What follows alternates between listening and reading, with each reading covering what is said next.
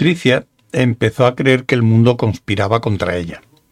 Comprendía que era una forma de pensar absolutamente normal después de un vuelo nocturno en dirección este, cuando de pronto uno se encuentra ante otra jornada entera plagada de oscuras amenazas, para la cual no se está preparado en lo más mínimo, pero aún así. Había marcas en su jardín. En realidad no le importaban mucho las marcas en el jardín. En lo que a ella se refería, podía largarse a hacer gárgaras. Era sábado por la mañana. Acababa de volver de Nueva York y estaba cansada, de mal humor y paranoica. Y lo único que quería era irse a la cama con la radio encendida y el volumen bajo para irse quedando dormida mientras Ned Churin decía cosas tremendamente inteligentes sobre cualquier tema. Pero Eric Bartlett no iba a consentir que se quedara sin hacer una completa inspección de las marcas. Eric era el viejo jardinero que venía del pueblo todos los sábados por la mañana para hurgar con un palo por el jardín. No creía en la gente que venía de Nueva York a primera hora de la mañana. No lo aprobaba. Era algo contra natura, pero creía prácticamente en todo lo demás. Seres del espacio, probablemente. Sentenció, inclinándose para tantear con el palo los bordes de las pequeñas hendiduras. Estos días se habla mucho de alienígenas. Serán ellos, supongo. Ah, sí, repuso Tricia, mirando furtivamente su reloj. Diez minutos, calculó. Sería capaz de seguir en pie diez minutos. Luego se desplomaría, simplemente. Ya estuviera en su, en su cuarto o allí en el jardín. Y eso si solo tenía que estar de pie, si además debía sentir con aire inteligente y decir ah sí, de cuando en cuando el plazo podía reducirse a cinco. Pues claro, continuó Eric, bajan por aquí, aterrizan en tu jardín y luego se largan, a veces con tu gato. El gato de Mistress Williams, la de la oficina de correo, ya sabe, esa pelirroja, fue secuestrado por extraterrestres. Claro que al día siguiente lo trajeron de vuelta, pero estaba de un humor muy raro. Por la mañana no hacía más que dar vueltas por ahí y luego se pasaba la tarde durmiendo. Lo curioso es que antes era al revés. Dormía por la mañana y zascandileaba por la tarde. Iba atrasado, ¿comprende? Por el viaje en una nave interplanetaria. Comprendo. Lo tiñeron de atigrado, dice ella.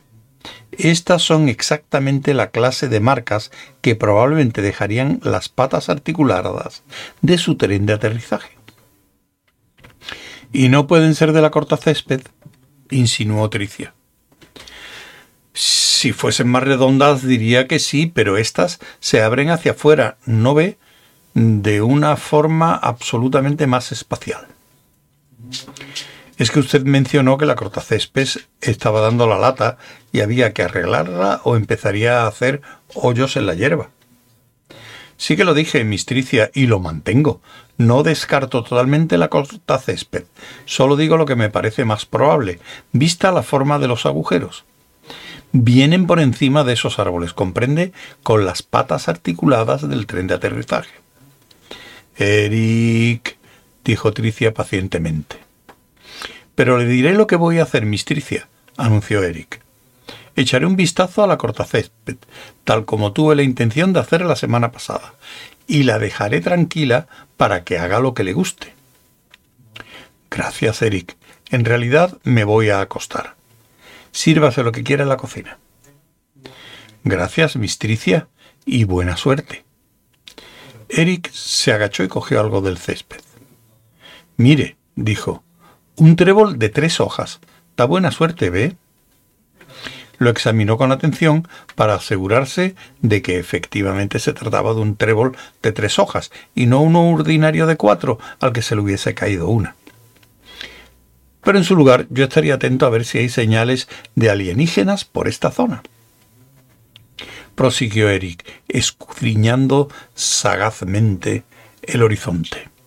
Sobre todo por ahí en la dirección de Henley.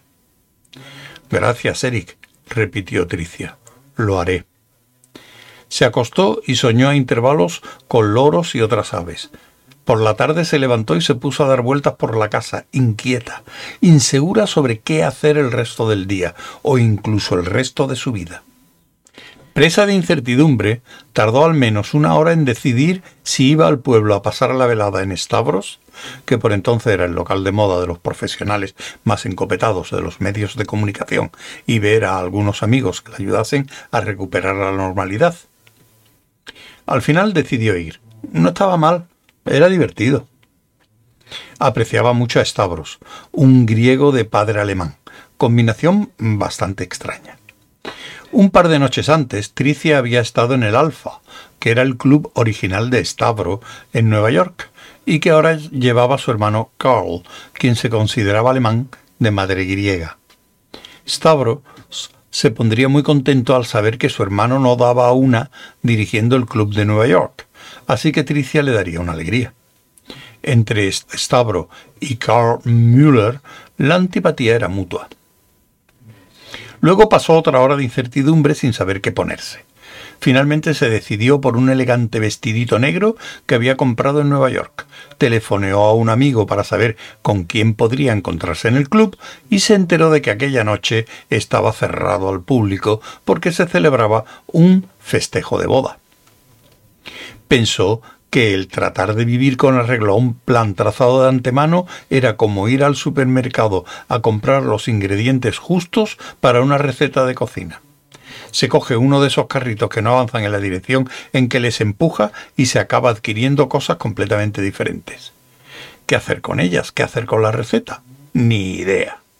De todas formas, aquella noche aterrizó en su jardín una nave espacial.